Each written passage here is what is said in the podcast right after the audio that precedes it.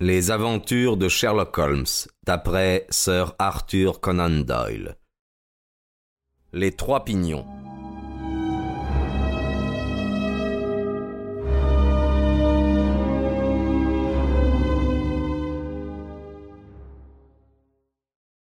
Je crois qu'aucune de mes aventures avec M. Sherlock Holmes n'a débuté d'une manière aussi brusque ou aussi dramatique que celle des trois pignons. Je n'avais pas vu Holmes depuis plusieurs jours, et je n'avais aucune idée de la direction où se déployaient ses activités. Mais ce matin-là, il était d'humeur bavarde. Il venait de m'installer sur le fauteuil bas dans un angle de la cheminée, et pipe au bec, il s'était recroquevillé sur le siège en vis-à-vis quand notre visiteur survint. Si j'avais dit un taureau enragé survint, j'aurais traduit plus exactement l'impression provoquée par son entrée. La porte s'ouvrit tout à coup, et un noir colossal fit irruption dans le salon. Cette apparition aurait peut-être été comique si elle n'avait été terrifiante. Le noir était en effet habillé d'un costume voyant gris à carreaux. Une cravate couleur saumon flottait autour de son cou. Il projeta en avant sa grosse figure. Ses yeux sombres, dans lesquels couvait une méchanceté certaine, se posèrent alternativement sur Holmes et sur moi. Lequel, messieurs, est monsieur Holmes? Holmes leva sa pipe avec un sourire languissant. Ah, c'est vous Notre visiteur avança d'un pas furtif pour faire le tour de la table. Dites, monsieur Holmes, mettez vos pieds ailleurs que dans les affaires des autres. Laissez les gens régler leurs petits problèmes comme ça leur plaît. Compris, monsieur Holmes? Continuez, répondit Holmes. J'ai plaisir à vous entendre. Ah, du plaisir, eh, grommela l'homme. Ça ne vous ferait peut-être pas autant de plaisir si je vous dressais le poil. J'en ai maté quelques-uns de votre espèce avant vous, et ça n'avait pas l'air de leur faire plaisir quand je m'occupais d'eux. Regardez cela, monsieur Holmes. Il balança un poing énorme sous le nez de mon ami. Holmes l'examina de près avec une physionomie très intéressée. Êtes-vous né avec ça? lui demanda-t-il, ou bien l'avez-vous fait pousser progressivement? Peut-être fût-ce la froideur glacée de mon ami ou le léger bruit que je fis en m'emparant du tisonnier. En tout cas, notre visiteur baissa le ton. Voilà, je vous ai averti loyalement, dit-il. J'ai un ami qui est intéressé du côté de Harrow. Vous voyez ce que je veux dire? Et il ne veut pas que vous vous mettiez en travers de son chemin, compris? Vous n'êtes pas la loi. Je ne suis pas la loi non plus. Si vous vous en je m'en mêlerai aussi. Ne l'oubliez pas. Je désirais justement vous rencontrer depuis quelque temps, fit Holmes. Je ne vous invite pas à vous asseoir, car je n'aime pas votre odeur. Mais vous êtes bien Steve Dixie le cogneur. C'est mon nom, monsieur Holmes, et je vous l'enfoncerai dans la gorge si vous me cassez les pieds. Il serait dommage que vous perdiez l'un de vos attraits les plus considérables, répondit Holmes en regardant les énormes extrémités inférieures de notre visiteur.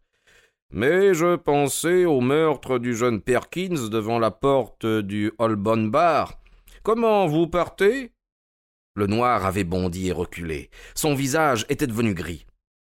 Je n'ai pas à écouter vos boniments, dit-il. Qu'ai-je à voir avec ce Perkins, monsieur Holmes? J'étais à l'entraînement au Bullring à Birmingham quand ce gosse a eu des ennuis. Vous raconterez cela au juge, Steve, dit Holmes. Moi, je vous ai surveillé, vous et Barney Stockdale. Ah, monsieur Holmes, ça suffit. Filez d'ici. Quand j'aurai besoin de vous, je vous ferai signe. Au revoir, monsieur Holmes. J'espère que vous ne m'en voulez pas trop de ma visite. Ça dépend. Dites-moi qui vous a envoyé. Oh, ça n'est pas inscrit, monsieur Holmes. Le même gentleman dont vous venez de citer le nom. Et qui lui a commandé de vous envoyer à moi? Ah, je vous le jure, monsieur Holmes, euh, j'en sais rien, moi. Il m'a juste dit euh, Steve euh, va voir M. Holmes et dis-lui que sa vie sera en danger s'il se promène du côté de Harrow. C'est la vérité vraie. Sans attendre d'autres questions, notre visiteur se précipita hors de la pièce aussi brusquement qu'il était entré. Holmes, riant sous cap, secoua les cendres de sa pipe. Je suis heureux que vous n'ayez pas été obligé de fendre cette tête cotonneuse, Watson. J'avais suivi vos manœuvres avec le tisonnier.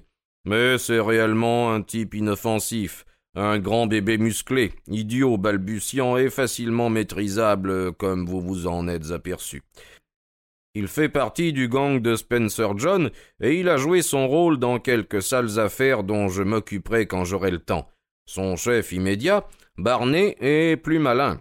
C'est une bande spécialisée dans des agressions, des coups d'intimidation et le reste. Ce que je voudrais savoir, c'est qui tire les ficelles en cette occasion précise. Mais pourquoi chercher à vous intimider? Pour l'affaire de Harrow Weald. Du coup, eh bien, je vais m'en occuper. Puisque quelqu'un s'y intéresse tellement, elle ne doit pas être banale. Je ne connais rien de cette affaire, Holmes. J'allais justement vous en parler quand nous avons eu cet intermède comique. Voici la lettre de madame Maberley. Si vous avez envie de m'accompagner, nous lui télégraphierions et partirions tout de suite. Je lus la lettre suivante. Cher monsieur Holmes, j'ai eu toute une série d'incidents bizarres à propos de cette maison, et j'aimerais beaucoup avoir votre avis. Vous me trouverez chez moi demain à n'importe quelle heure. La maison est à une courte marche de la gare de Weld. Je crois que mon regretté mari, Mortimer Maberley, a été l'un de vos premiers clients. Votre dévoué, Marie Maberley. L'adresse était les Trois Pignons, à Howeld. C'est tout, dit Holmes. Et maintenant, si vous avez un peu de temps, Watson, nous irons faire un tour par là.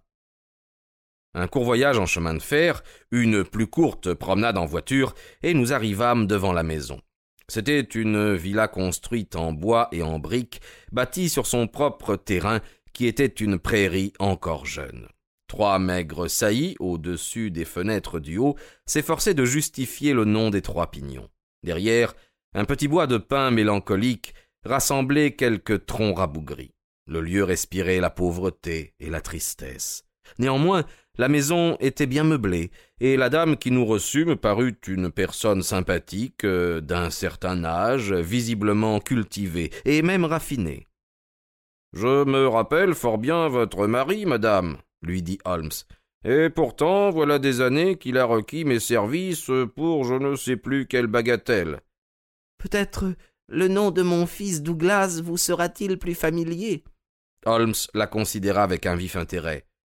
Mon Dieu, seriez-vous la mère de Douglas Maberley Ah, je ne l'ai guère approché, mais bien entendu, tout Londres le connaissait. Quel être magnifique. Et où est-il maintenant? Il est mort, monsieur Holmes, mort. Il avait été nommé attaché à Rome, et il est mort là-bas d'une pneumonie le mois dernier.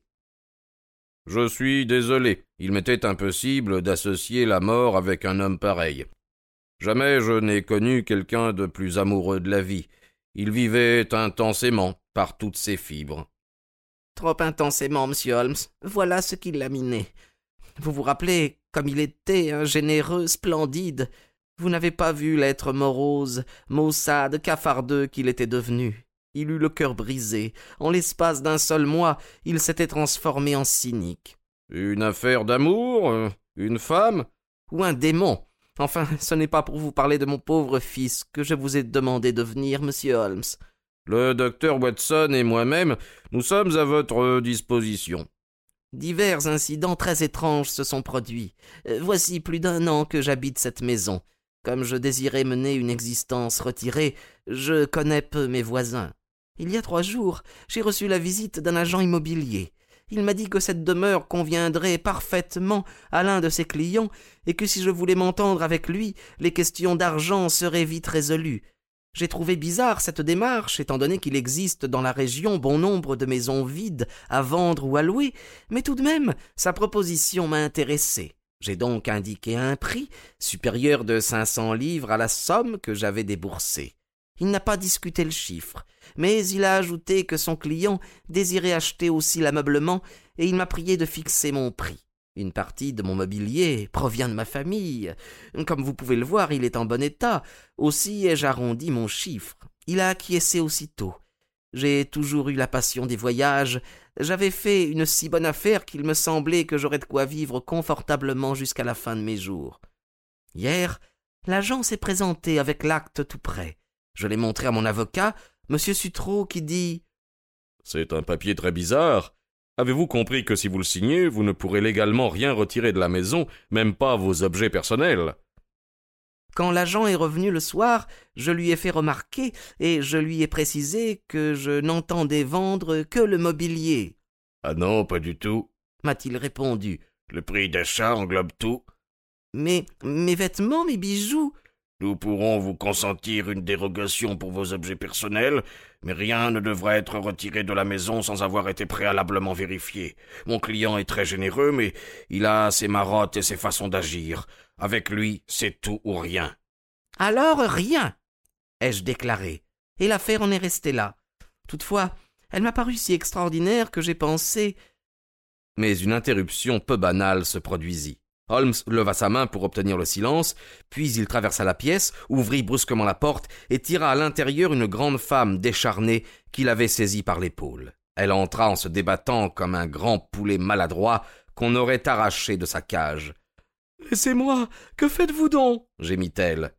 Eh bien, Suzanne, que veut dire cela Mais madame, je venais demander si les visiteurs restaient ici pour le déjeuner quand cet homme m'a sauté dessus. Il y a plus de cinq minutes que je l'entends, mais je ne voulais pas interrompre un si intéressant récit. Un tout petit peu asthmatique, Suzanne, n'est-ce pas? Vous avez la respiration trop forte pour ce genre de travail. Suzanne tourna vers Holmes, une tête maussade mais étonnée. Qui êtes-vous? Et de quel droit me tourmentez-vous ainsi? Uniquement parce que je désirais poser une question en votre présence. Avez-vous confié à quelqu'un, madame euh, Maberley, votre intention de m'écrire et de me consulter?